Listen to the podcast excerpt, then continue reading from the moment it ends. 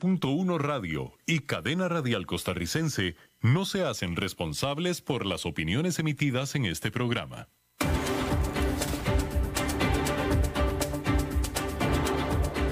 Inicia a las 5 con Alberto Padilla un programa diseñado con el objetivo de llevarte diariamente un tema de actualidad, acompañado siempre de reconocidos editorialistas, de lunes a viernes a las 5 de la tarde por CRC 89.1 Radio, a las 5 con Alberto Padilla.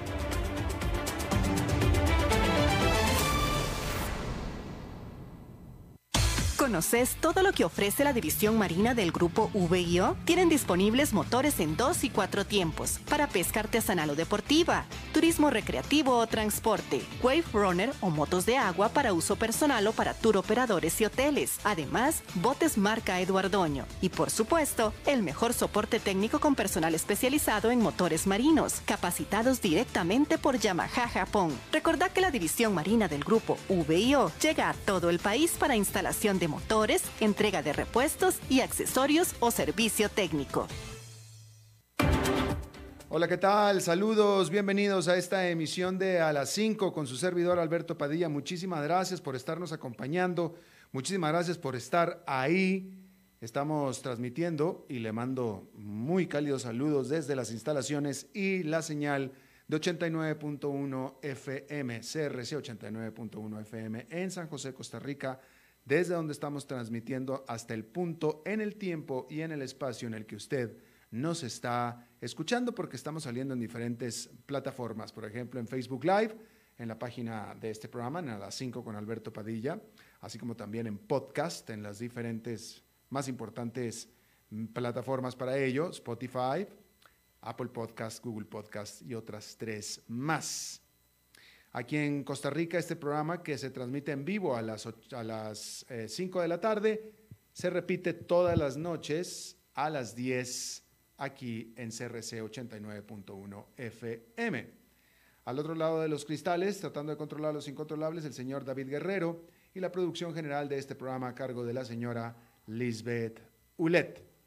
Bien, hay que comenzar comentándole que Warren Buffett este respetado y reverenciado conocido como el oráculo de Omaha, por Omaha, Nebraska, que es de donde él es y donde vive, está elevando la voz de alerta de que los patéticos rendimientos disponibles para los inversionistas en bonos pueden fomentar un comportamiento de riesgo.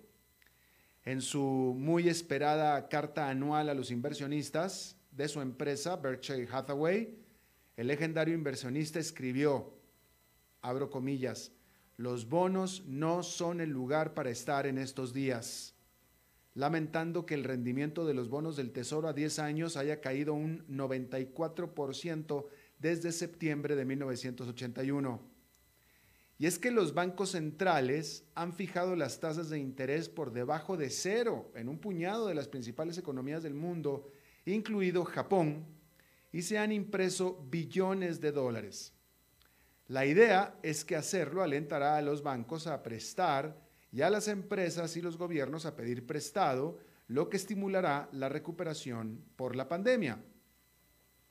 Pero eso ha llevado a los rendimientos de los bonos del gobierno a niveles muy bajos, incluso marginales, eliminando los rendimientos para inversionistas como fondos de pensiones, aseguradoras, como lo es la propia Berkshire Hathaway. Los rendimientos de la deuda del gobierno de Estados Unidos han aumentado considerablemente en las últimas semanas, lo que refleja las expectativas de los inversionistas de que se afianzará una sólida recuperación económica en Estados Unidos gracias a las vacunas y las medidas de estímulo económico también. Pero los rendimientos siguen siendo bajos según los estándares históricos y lo que sucederá a continuación con el mercado de bonos es un tema de debate. En su carta, Buffett se apoya en décadas de experiencia para señalar que los bajos rendimientos también conllevan mucho riesgo. Advirtió que, abro comillas, algunas aseguradoras, así como otros inversionistas en bonos, pueden intentar aprovechar los patéticos retornos ahora disponibles cambiando sus compras a obligaciones respaldadas por prestatarios inestables. Dijo que los préstamos arriesgados, sin embargo, no son la solución a las inadecuadas tasas de interés. Hace tres décadas, la otrora poderosa industria de ahorros y préstamos, conocida en inglés como las Savings and Loans, en algunos países se les conoce como las cajas de ahorro, que son casi, casi un banco. Casi, casi un banco, ¿no? Pero eh, normalmente se les conoce como las cajas de ahorro, en inglés de nuevo, Savings and Loans. Y él habla de que hace tres décadas la otrora poderosa industria de ahorros y préstamos se destruyó a sí misma en parte al ignorar esa máxima. La máxima de que los préstamos arriesgados no son la solución a las inadecuadas tasas de interés. La crisis de ahorros y préstamos, o sea, de los savings and loans, que mantuvo ocupados a los reguladores estadounidenses durante la mayor parte de la década de los 80, comenzó cuando la inflación y las tasas de interés aumentaron drásticamente, arrasando con miles de pequeños prestamistas hipotecarios. Warren Buffett no ofrece una receta de política monetaria en su carta anual, pero sí infiere que cree que los bajos rendimientos están aquí para quedarse durante algún tiempo, a pesar del reciente aumento. Escribió que los inversionistas de renta fija en todo el mundo, ya sean fondos de pensiones, compañías de seguros o jubilados, se enfrentan a un futuro sombrío. Sin embargo, no todo el mundo está de acuerdo con Buffett. A algunos inversionistas les preocupa que la inflación se dispare a finales de este año, cuando la recuperación del coronavirus se afiance en Estados Unidos lo que presionaría a la Fed a subir las tasas de interés antes de lo esperado. Pero todavía hay dos razones por las que es poco probable que la Fed suba las tasas en el corto plazo, según algunos observadores.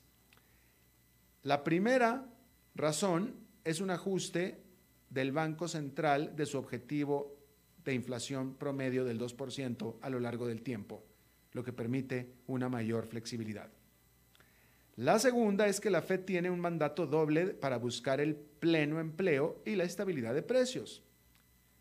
Pero incluso hay una tercera razón, y es la promesa expresa del presidente de la Fed, Jerome Powell, de que no aumentará las tasas ni dejará de inyectar dinero mediante justamente la compra de bonos. Y eso lo ha repetido y reiterado ya varias veces.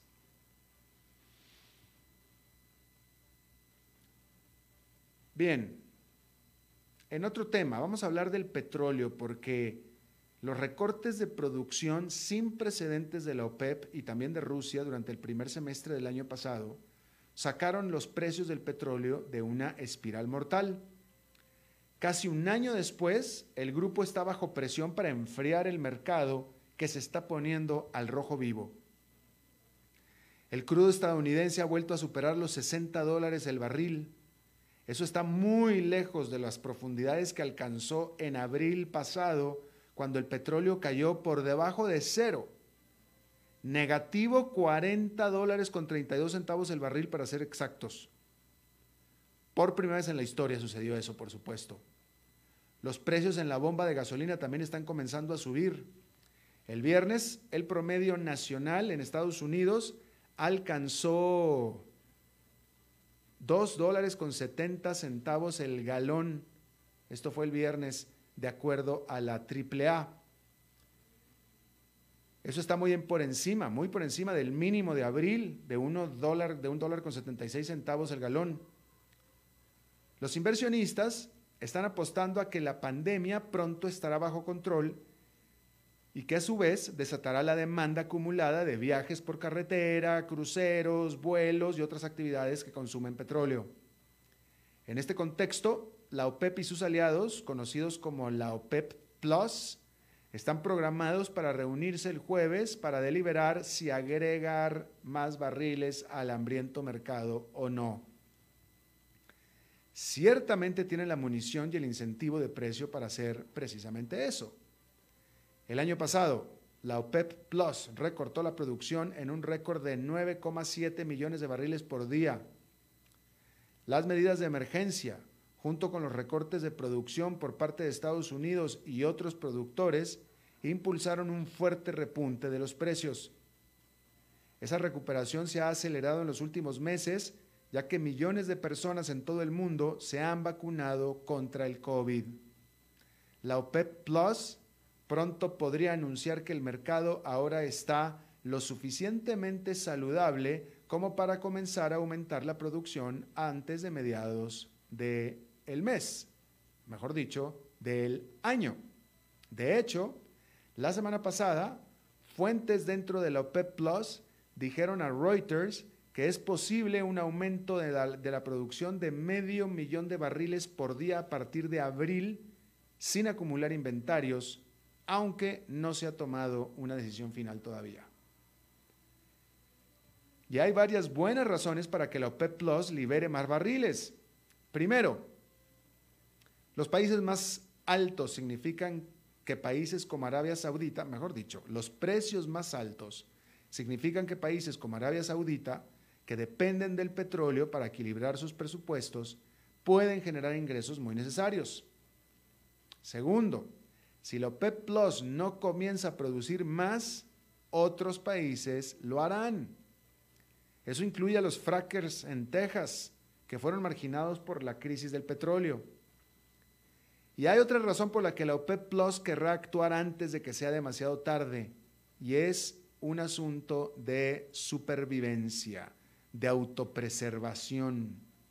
Porque si los precios de la gasolina siguen subiendo y alcanzan los 3 dólares el galón y hasta más, eso solo acelerará las inversiones en energía limpia y persuadirá a más conductores para que abandonen sus camionetotas que consumen mucha gasolina por vehículos eléctricos, lo que terminará afectando a la OPEP Plus. Bien. En otra información, déjeme le digo que una gigante compañía petrolera china que lleva cotizando en Wall Street décadas se convirtió en la última víctima de las tensiones entre Washington y Beijing.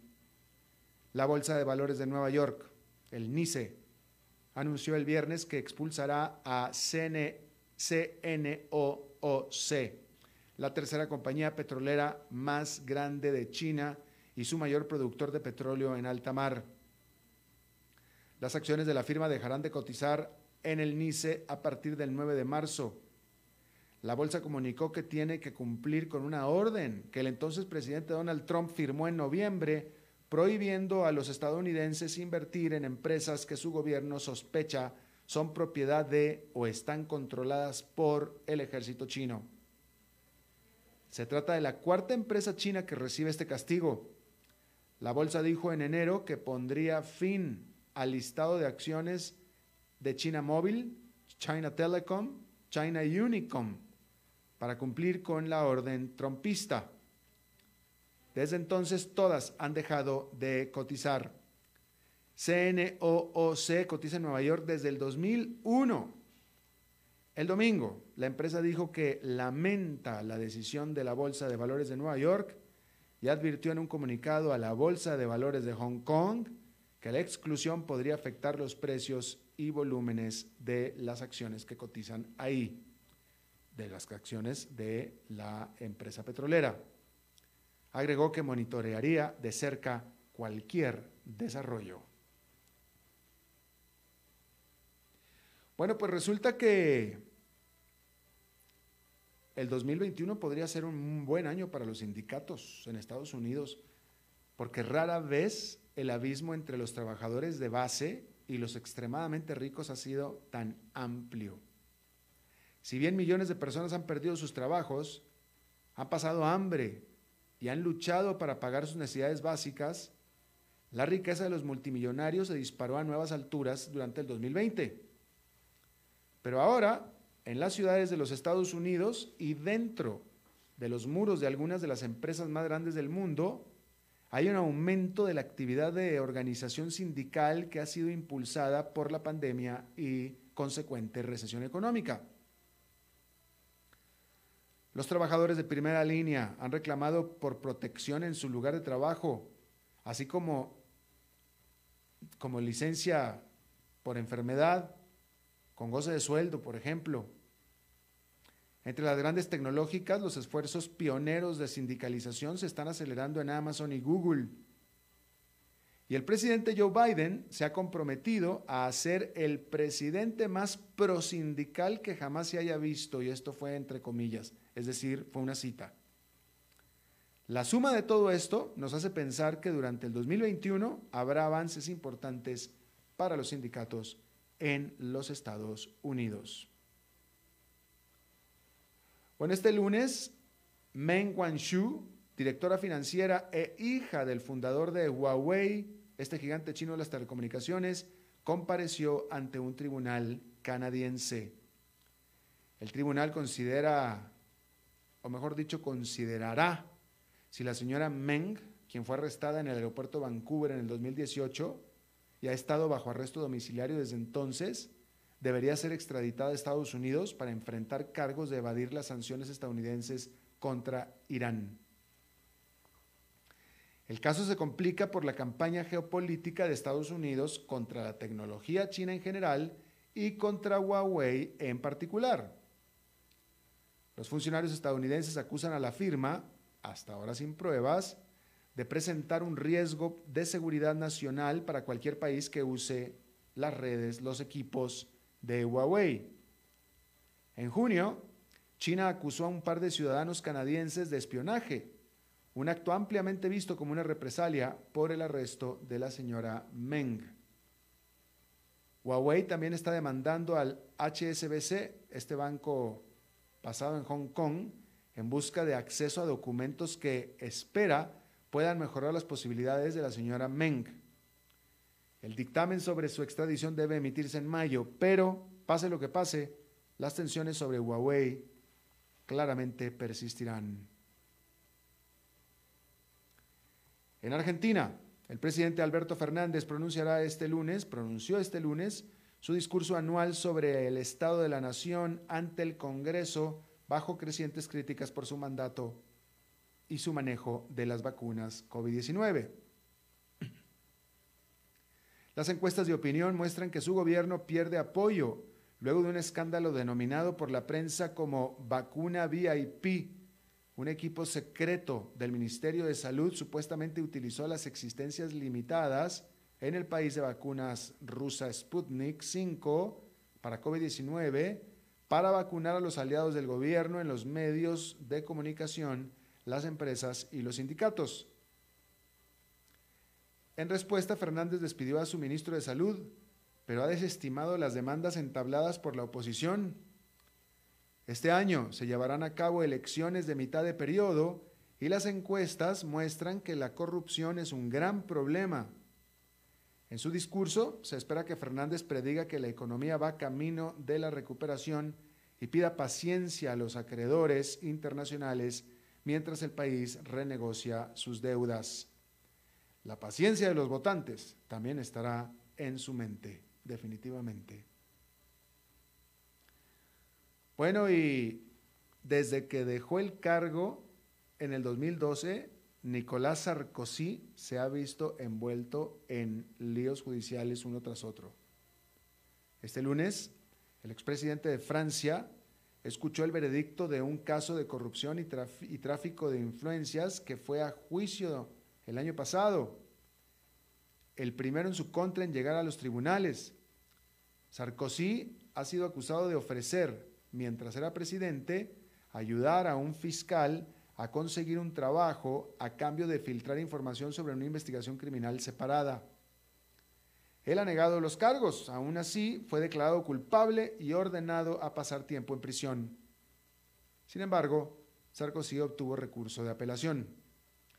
Más tarde, en marzo, debe comparecer ante el tribunal para enfrentar cargos por exceder los límites de financiamiento de los partidos en un caso conocido como Big Malion.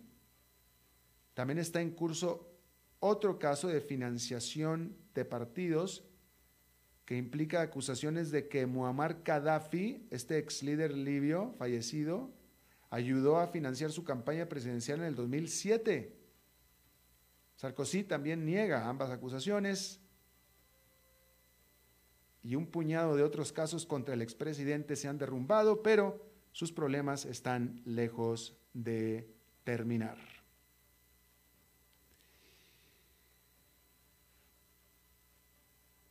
Bueno, Hyundai, esta coreana, está llamando a reparación a 82 mil autos eléctricos en todo el mundo para reemplazar sus baterías después de 15 reportes de que estallan en llamas. Y a pesar de la cantidad que es relativamente muy pequeña de automóviles, solamente 82 mil, los involucrados, este retiro del mercado es uno de los más caros de la historia porque cada llamado a reparar le costará a Hyundai 900 millones de dólares, este llamado a reparar. Por vehículo el costo promedio es de 11 mil dólares, un número astronómicamente alto para un llamado a reparación. 11 mil dólares la reparación. ¿Cuánto le gusta que cueste el vehículo? Pero el episodio subraya cómo los defectos de los autos eléctricos podrían generar altos costos para los fabricantes de estos automóviles, al menos en un futuro cercano. El retiro del mercado es otra indicación de cuán caras son las baterías de vehículos eléctricos en relación con el costo de todo el automóvil. Usted, yo, he tenido amigos que han comprado, desde ese tiempo obviamente, auto eléctrico, la batería se ha estropeado, ya después fuera de garantía, la batería se ha estropeado y ya mejor tiran el automóvil porque no vale la pena cambiar la batería. Si usted ya está fuera de garantía y la batería se estropea, hay que cambiarla, ya mejor es mejor comprar uno nuevo. Así, literalmente. Hasta que baje el costo precisamente de las baterías a través de una mayor producción en todo el mundo y economías de escala, el costo de fabricar vehículos eléctricos seguirá siendo más alto que el de los automóviles de gasolina comparables. Una vez que las baterías se vuelvan menos costosas, como se espera que vaya a suceder en los próximos años, entonces los autos eléctricos podrían ser mucho más baratos de construir porque tienen menos partes móviles y requieren hasta un 30% menos de horas de trabajo para el ensamblaje en comparación con los vehículos tradicionales. Entonces, menos piezas en vehículos eléctricos también podría significar que los llamados a reparar se volverán menos comunes en el futuro. O sea, suena muy bonito, y lo va a hacer.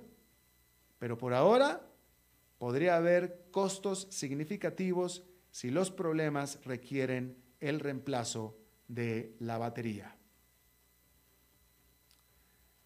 Bien, decir que allá en Nueva York fue una jornada positiva, pero bien positiva, con el índice industrial Dow Jones con una ganancia de 1,95%, el Nasdaq Composite con un salto de 3 puntos porcentuales y el Standard Poor's 500 tuvo su mejor desempeño desde junio del año pasado con una ganancia de 2,38%.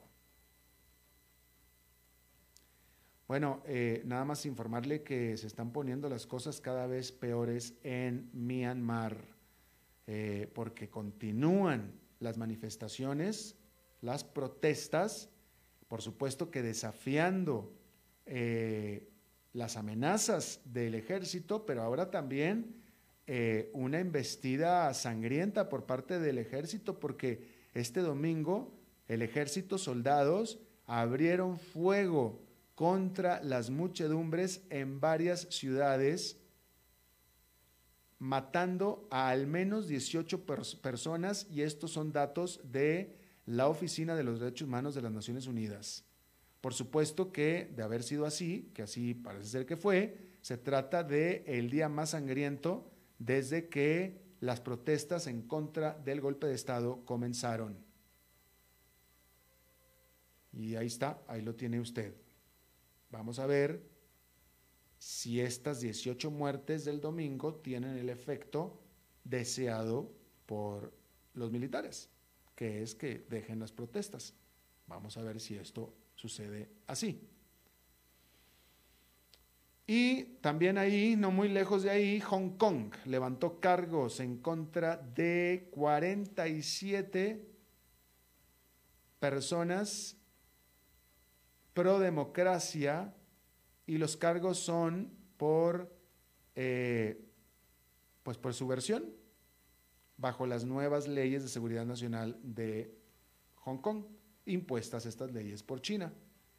Si tú haces campaña pro democracia, rompes la ley y por tanto cometiste subversión. Y estas acusaciones fueron en contra de 47 personas y por supuesto se trata del más grande embestida en contra de la oposición bajo esta nueva ley. Estos 47 están entre 55 personas que fueron arrestadas en marzo por organizar unas elecciones primarias no oficiales para julio. El problema es que si son hallados culpables podrían pasar cadena perpetua. Ahí lo tiene usted. Irán rechazó la oferta de sentarse a la mesa de negociaciones con el gobierno de Joe Biden para tratar de revivir el acuerdo nuclear multilateral, el cual Estados Unidos, incitado por Donald Trump, rompió o se salió. Y es que Irán, de hecho, ha aumentado o acelerado su programa nuclear desde entonces, pero Irán se niega a negociar sin antes Estados Unidos le quite las sanciones que tiene impuesto. Estados Unidos, Irán le dice, yo negocio contigo, podemos platicar, nada más quítame las sanciones. Y Estados Unidos dice que no. Y ahí es donde está el gran problema atorado. Bueno, resulta que eh, la producción industrial en la eurozona se aceleró de manera muy sensible durante febrero. El indicador de actividad de los gerentes de compra que mide la actividad eh, productiva, la, la actividad de las fábricas de la Unión Europea, subió a su nivel de 57,9 que es su nivel más alto en tres años. Arriba de 50 ya es expansión económica, arriba de 50, y este está casi en 58. Y una de las determinantes por este salto tan importante fue un rebote que se dio en Italia y revisiones al alza por parte de Francia y de la Alemania y por supuesto que esto afectó a todos los números de todo el bloque. Bien, ahí lo tiene usted. Vamos a hacer una pausa y regresamos con esta entrevista de hoy. A las 5 con Alberto Padilla, por CRC 89.1 Radio. ¿Sabías que la división marina del grupo VIO ofrece gran variedad de accesorios y repuestos? Así es, cuentan con un gran stock de repuestos para motores de dos tiempos y cuatro tiempos marca Yamaha, accesorios para botes como direcciones hidráulicas, defensas, remos, aros y chalecos salvavidas, bombas de achique, cables de mandos, entre otros. Además, en la boutique podrás encontrar ropa, gorras y otros accesorios marca Yamaha. Puedes visitarlos en sus tres sucursales propias en San José, Y Playas del Coco, o en sus dos distribuidores en Limón y Punta Arenas. Cuidémonos más. Cada día falta menos. Tengamos paciencia. Sabemos que al final juntos lo vamos a vencer. Recordemos que en esta época de COVID-19 hemos logrado hacer cosas que alguna vez creíamos imposibles. Resistamos un poco, que cada día estamos más cerca de reencontrarnos. COVID-19, un problema de todos que resolvemos cada uno. Un mensaje de la Cámara Nacional de Radiodifusión, Canara.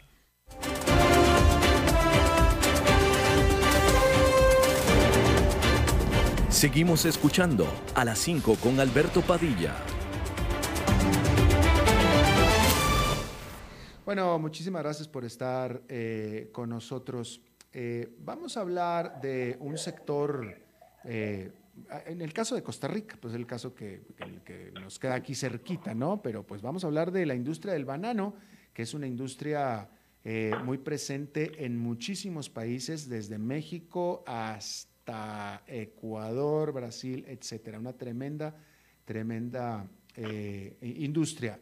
Que si somos países bananeros, sí, sí somos países bananeros y con mucho orgullo.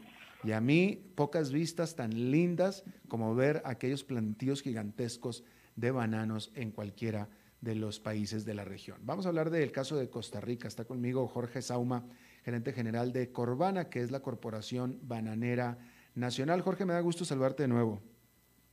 Mucho gusto, don Alberto, y un saludo a todos los oyentes. Este es un gusto estar con ustedes. Gracias por la invitación. No, no, de nada.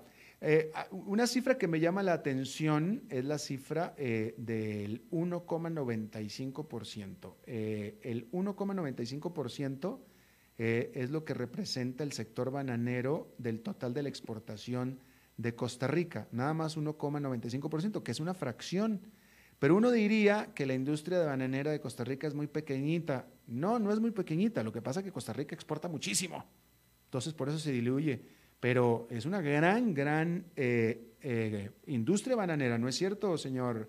Eh, Correcto. el banano representa el primer rubro de exportación agrícola pues y en divisas es el primer rubro también generador de divisas de 1.120 millones de dólares. Superamos el billón de dólares, mil millones hace unos dos, dos años y, pero más importante que eso es la generación de empleo y de divisas, 40 mil empleos directos y 100 mil indirectos, y a través de todo el año, ¿verdad? No es cultivo estacional, sino que ese trabajo no es porque hay zafra o porque hay cosecha, sino pues se cosecha todo el año.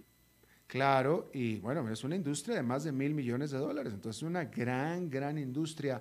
Eh, ¿Es posible medir qué número de tamaño de exportación eh, o de producción de banano es Costa Rica con respecto al resto de América Latina? Nosotros estamos, eh, como países hay que hacer la diferenciación, Alberto, entre país exportador y productor. En productor, lógicamente, los países exportadores somos mucho más pequeños porque, por ejemplo, pero son tienen su autoconsumo.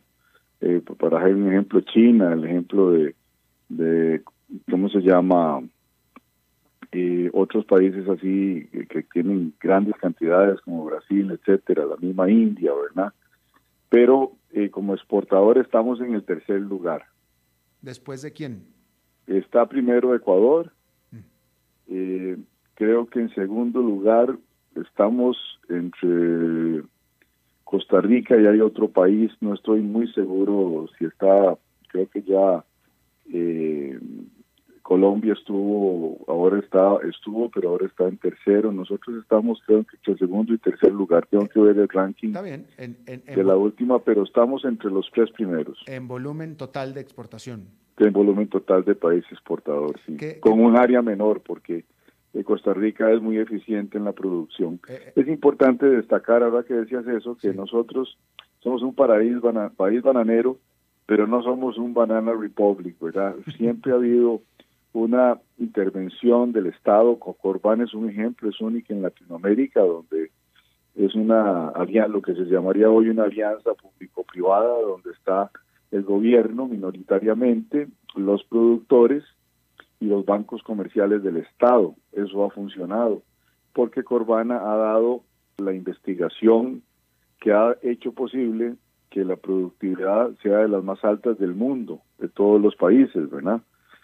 Y entonces eso ha sido pues porque Corban ha contribuido a, dar ese paquete técnico. También hay un 50% de exportación que viene de productores nacionales. Y eso no fue casuístico, fue que el gobierno cuando hizo un plan, plan de fomento bananero dando un incentivo de 30 centavos de dólar por caja, eh, condicionó ese incentivo a que por el misma área eh, incentivada que tenía una transnacional, eh, le diera contrato a productores nacionales para poder recibirlo y eso hizo que entonces creciera. Y luego, pues, eh, otro aspecto a, destacar es el trabajador nuestro, es sumamente eficiente, sumamente eficiente y, responsable.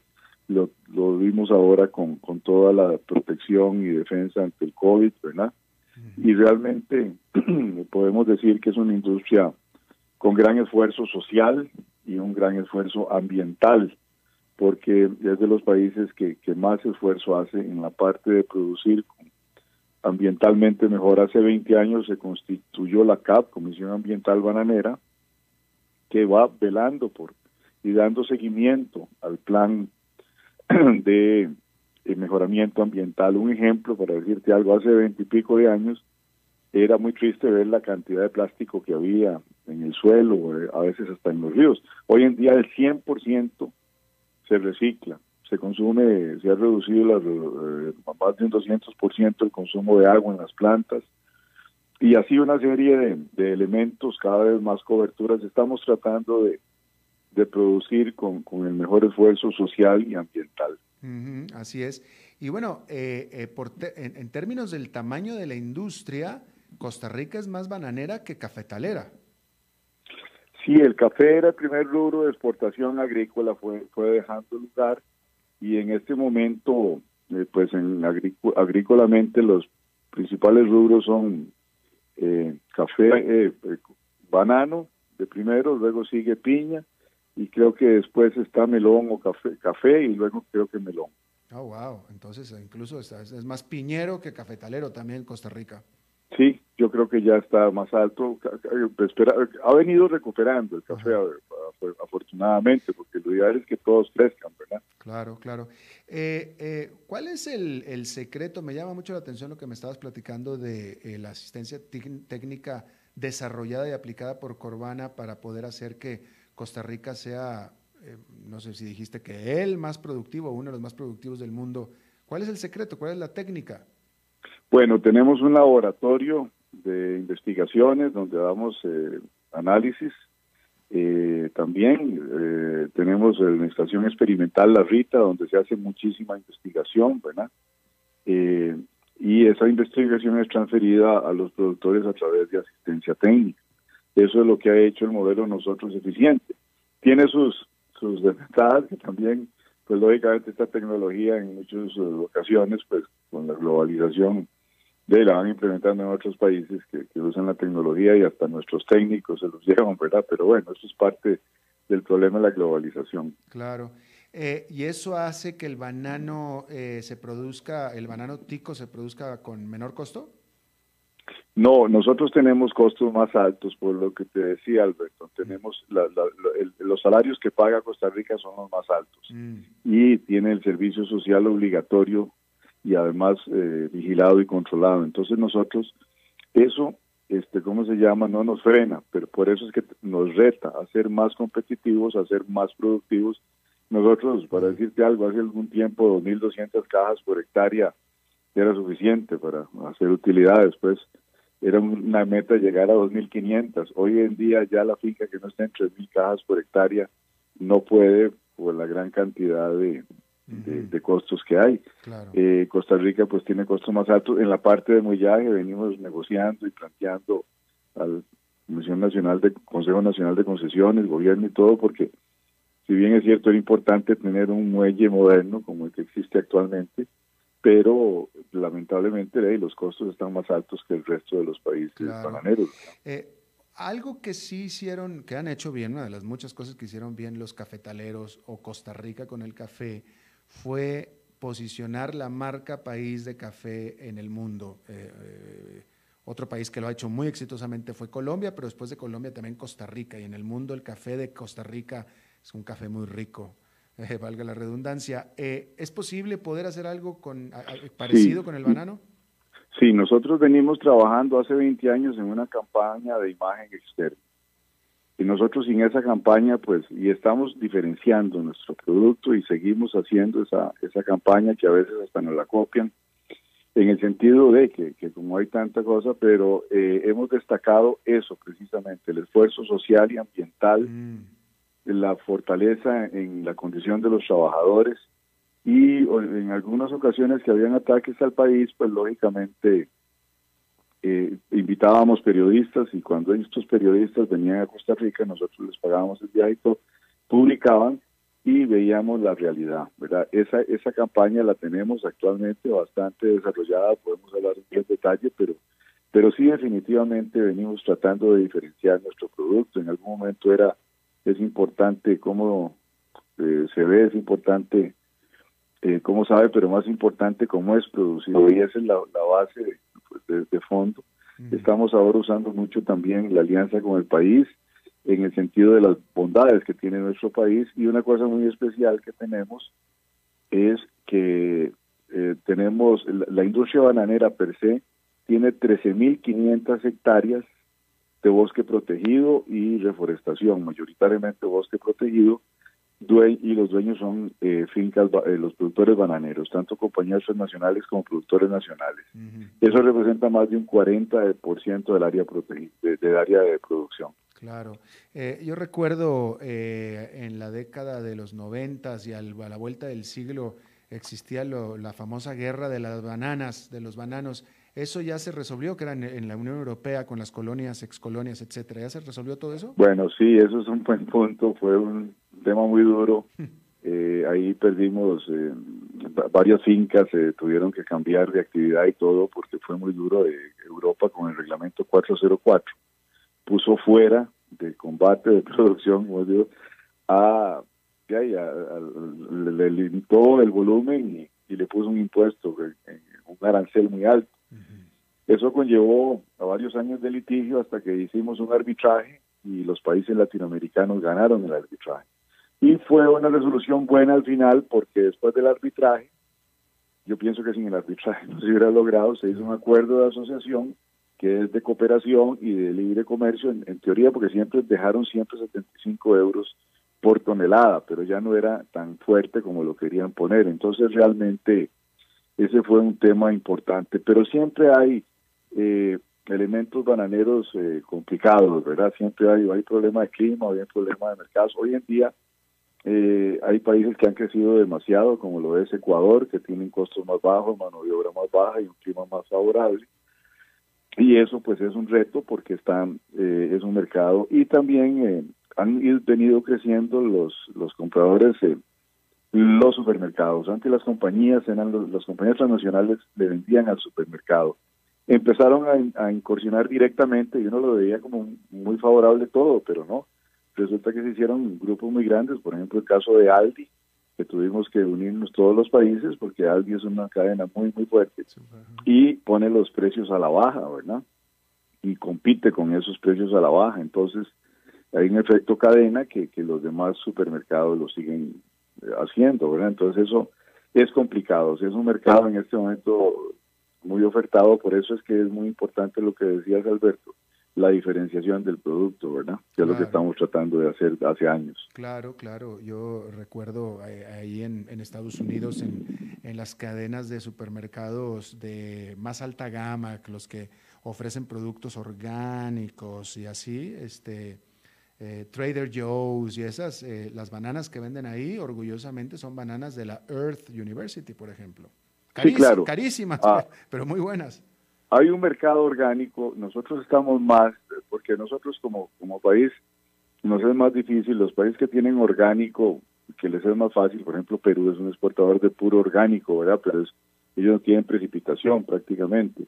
Nosotros tenemos una precipitación muy alta y temperatura muy alta, entonces lo que tenemos es la sostenibilidad, usar eh, productos que sean amigables con el ambiente, tenemos un laboratorio de control biológico y biología molecular desde hace ya 18 años y ese laboratorio le damos el énfasis nuestro es en productos que sean de origen biológico y orgánico, no se puede totalmente.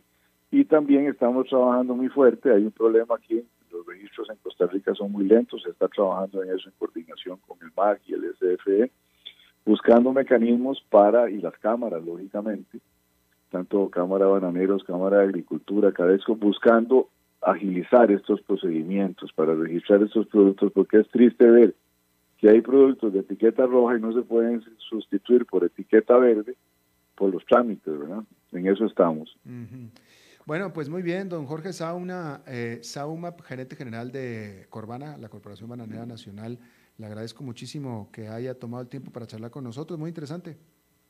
Muchísimas gracias, Alberto. Eh, gracias por el interés mostrado en esta actividad y, resalto eso, pues que tenemos eh, eh, un gran esfuerzo del trabajador nuestro, que es lo que queremos destacar mucho, porque ha sido siempre pues muy solidario en momentos de crisis y también el productor ha podido mantener los puestos a pesar de todo. Y este año, a pesar de la pandemia, pues logramos más, logramos más porque hubo problemas climáticos en otros países muy serios y eso nos ayudó y tuvimos, tuvimos un buen clima, pero pero hay demand, eh, hay desafíos, el desafío de que el país, el papel viene para arriba, ¿verdad? Cada vez más por la gran demanda de esto con el delivery, ¿verdad? Y entonces la caja está subiendo y otra serie más, pero hay que ir afrontando y viendo poco a poco cómo salimos adelante. Pues bueno, sobrevivientes y guerreros son. Muchas gracias. Eso es. Mucho gusto. Buenas tardes. Buenas tardes. Vamos a hacer una pausa y regresamos con Eugenio Díaz. A las 5 con Alberto Padilla por CRC 89.1 Radio. ¿Sabías que la división marina del grupo VIO ofrece gran variedad de accesorios y repuestos? Así es, cuentan con un gran stock de repuestos para motores de dos tiempos y cuatro tiempos marca Yamaha, accesorios para botes como direcciones hidráulicas, defensas, remos, aros y chalecos salvavidas, bombas de achique, cables de mandos, entre otros. Además, en la boutique podrás encontrar ropa, gorras y otros accesorios marca Yamaha. Puedes visitarlos en sus tres sucursales propias en San José. De Osa y Playas del Coco, o en sus dos distribuidores en Limón y Punta Arenas. Cuidémonos más. Cada día falta menos. Tengamos paciencia. Sabemos que al final juntos lo vamos a vencer. Recordemos que en esta época de COVID-19 hemos logrado hacer cosas que alguna vez creíamos imposibles. Resistamos un poco, que cada día estamos más cerca de reencontrarnos. COVID-19, un problema de todos que resolvemos cada uno. Un mensaje de la Cámara Nacional de Radiodifusión, Canara.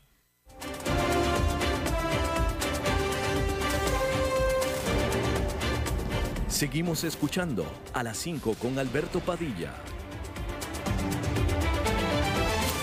Bueno, muchísimas gracias por continuar con nosotros. Es lunes y vamos a hablar de bienes raíces con el hombre bienes raíces. Eugenio Díaz, ¿cómo estás? Hola Alberto, ¿qué tal? ¿Cómo te va? Bien, hombre. Me da mucho gusto saludarte y a todo el auditorio. Igualmente. Feliz lunes a todos. Bueno, hoy tenemos un tema muy bueno para algunas personas que quieren comprar, alquilar o rentar su propiedad. Y la pregunta del día es, ¿por qué es conveniente contratar a un agente de bienes raíces profesional para vender o comprar su inmueble? Em, les quiero comentar que en Costa Rica no hay una ley que regule la actividad de correduría de bienes raíces. Aquí en Costa Rica no la hay. En cambio, en otros países eh, de primer mundo, como Estados Unidos y algunos otros, existen leyes donde eh, exigen al corredor de bienes raíces que se capacite, que se que haga ciertos cursos, que se tenga cierta preparación para lograr ser corredor de bienes raíces. Es por eso muy importante que aquí en Costa Rica eh, demos con un corredor o un agente inmobiliario que sea capaz, que sea profesional y que sea ético, siempre. Em, para esto, y les quiero comentar que hay dos asociaciones aquí en el país que se autorregulan, que se autosancionan, que se capacitan. Una de ellas es una asociación pequeñita que, que está en Guanacaste y la otra es la Cámara Costarricense de Corredores de Bienes Raíces. Es la institución más grande que hay en el país donde capacita y donde regula o se autorregula la actividad del, corredor de bienes raíces. Eh, bueno, dicho esto, eh, quiero yo dejar muy claro que siempre es importante cuando vayan a contratar a un asesor inmobiliario que sea alguien profesional y ojalá revisen que esté eh, afiliado a alguna de estas asociaciones, ya que no tenemos una ley que lo regule. Y bueno, ¿por qué contratar o por qué no contratar a un agente inmobiliario si yo quiero vender o si yo quiero comprar una casa o un bien inmueble o si quiero alquilarlo. Punto número uno que yo quiero comentar el día de hoy, la experiencia en el ramo de bienes raíces que pueda tener esa persona. Esa estrategia, esas cualidades, esos conocimientos que pueda tener el, el agente inmobiliario que usted contrate, es importante para dar un seguimiento de principio a fin durante todo el proceso de la operación. El mismo agente sabrá y revisará en la zona qué otras propiedades hay en venta similares a la suya, qué otras propiedades están del precio de lo que usted está queriendo vender, le podrá asesorar sobre el mismo precio, el estado en que se conserva la casa, etcétera, para poder hacer una estrategia efectiva de venta o de alquiler. Punto número dos, le podrá brindar asesoría financiera y legal para que usted lo tenga presente durante el proceso. Y no quiero decir con esto que el asesor de bienes raíces necesariamente tenga que ser un abogado o un economista o un contador, pero sí debe de tener los conocimientos básicos, si estamos hablando de un corredor profesional, donde lo puede guiar con qué eh, impuestos debe usted pagar en el momento que venda la propiedad. Lo puede guiar con qué tipo de, documentos tiene que tener listos de la propiedad para usted poderla comercializar, para que esté listo el día de la compraventa y el día del traspaso. Lo podrá guiar para el proceso de un alquiler, qué tendrá que tener y qué no de esa propiedad. Así es que la asesoría legal y financiera se la puede brindar prácticamente un corredor especializado. El punto número tres, va a evitar exponer eh, a usted y lo mantendrá su privacidad. Imagínese usted que tiene en venta su casa donde usted vive y además le pone un rótulo con su número de teléfono y la seguridad hoy en día no está tan fácil como para hacer eso. Entonces, el corredor de bienes raíces tendrá la facultad y la necesidad de filtrar cualquier interesado que quiera ir a, conocer su casa. ¿Por qué? Necesariamente al filtrarlo sabrá si tiene una capacidad económica de poder comprar una propiedad de ese tipo, sabrá si tiene, eh, si es realmente lo que la persona está buscando o nada más está paseando para conocer casas.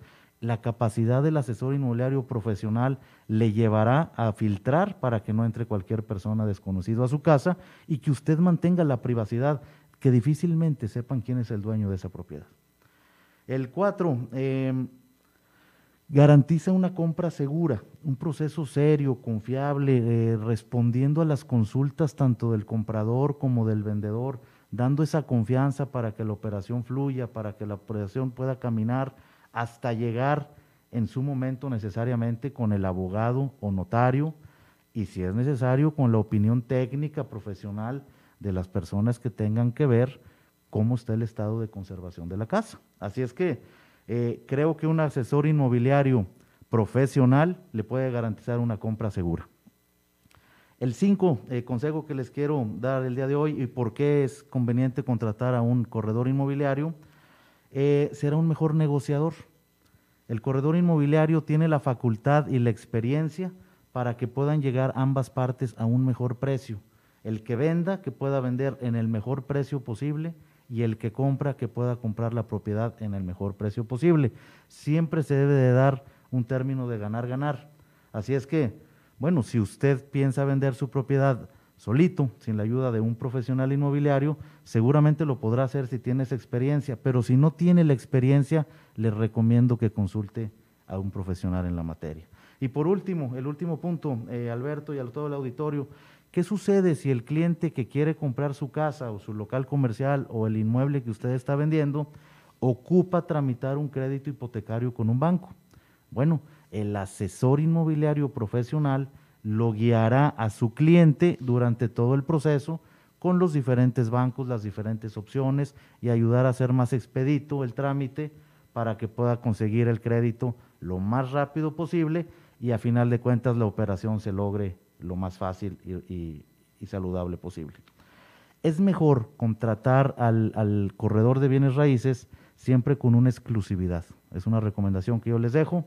porque una exclusividad? Si usted lo contrata en exclusiva para que él venda y se comprometa con usted a vender su casa, él le va a dar mejores resultados. Si usted lo abre a muchos corredores, no tendrán ese sentimiento de responsabilidad, o de compromiso con usted de pertenencia. de pertenencia para promover su casa. Así es que yo recomiendo que se los dé al, asesor de su preferencia, al profesional, en una exclusividad. Eh, mira, interesante el concepto de que no, aquí el gobierno no regula la, profesión de, de, bienes raíces, porque en otros países sí. en realidad el caso que yo conozco es Estados Unidos. En Estados Unidos los corredores de bienes raíces tienen que ser licenciados, es decir, tienen que tener una licencia por parte del gobierno, una certificación, si no, no lo pueden hacer. Eh, que aquí en Costa Rica, que tú estás hablando de Costa Rica, eh, supongo que alguien que hay o que pueda haber corredores de bienes raíces que no están afiliados a ninguna de las dos cámaras. Efectivamente. Eh, ¿Qué te da un afiliado de respaldo? ¿Qué respaldo tiene que no tenga uno que no sea afiliado? Perfecto, Alberto. Eh, la persona que está afiliado a una cámara o alguna asociación, al no haber una ley, ellos mismos como cámara se autorregulan mm. para no cometer errores o no cometer cuestiones que no sean honestas o faltas de ética y tienen un tribunal de ética inclusive donde ellos mismos se castigan. Entonces, cuando tratan de, de, cuando hay un afiliado, siempre tratará de llevar las cosas bien, porque en el medio y en el gremio que estamos nosotros como corredores de bienes raíces, siempre es importante mantener esa ética y esa cordialidad. El que no está, bueno, pues está por la libre en la calle y habrá gente que sea muy honesta, habrá otros que habrá que ver. ¿Será el caso de que ustedes sacan a gente de la Cámara? Sí, definitivamente, quien no se comporta con los eh, eh, de acuerdo a los estatutos y no cumple la honestidad. Eh, una pregunta rapidísima que me salta. en Estados Unidos, cuando tú contratas a un corredor de bienes raíces, tú estás obligado legalmente a pagarle su comisión a la hora que se haga la compraventa. Tan así que cuando se cierra el trato ya de compraventa en las oficinas del abogado, el abogado es el que le paga, o sea, ya tiene su, su, su ya está, en la transacción está ya contemplado oficialmente el pago a la gente de bienes raíces. Aquí en Costa Rica es igual. Bueno, en Costa Rica, al no estar regulada la actividad, no se tiene esa, esa, seguridad por parte del corredor. Así es que siempre es importante para ambas partes, tanto para el agente profesional inmobiliario como al propietario del inmueble, que se firme un contrato donde queden muy claros los términos en que están pactando esa negociación. ¿Ya con ese contrato ya el corredor ya está protegido legalmente? De alguna manera ya lo protegen las leyes, así es, efectivamente. Eugenio Díaz, o sea, en pocas palabras, todo este rollo de Eugenio Díaz, 10 minutotes aquí, fue eh, se lo voy a resumir en pocas palabras. Contraten a Eugenio Díaz, ¿va?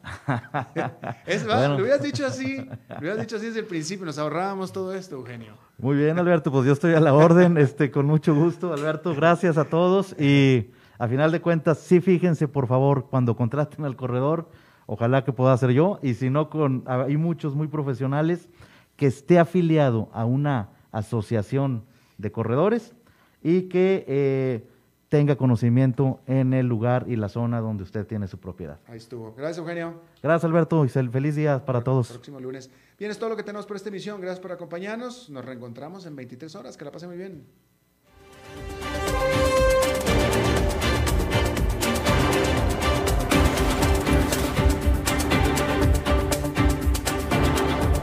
Concluye a las 5 con Alberto Padilla.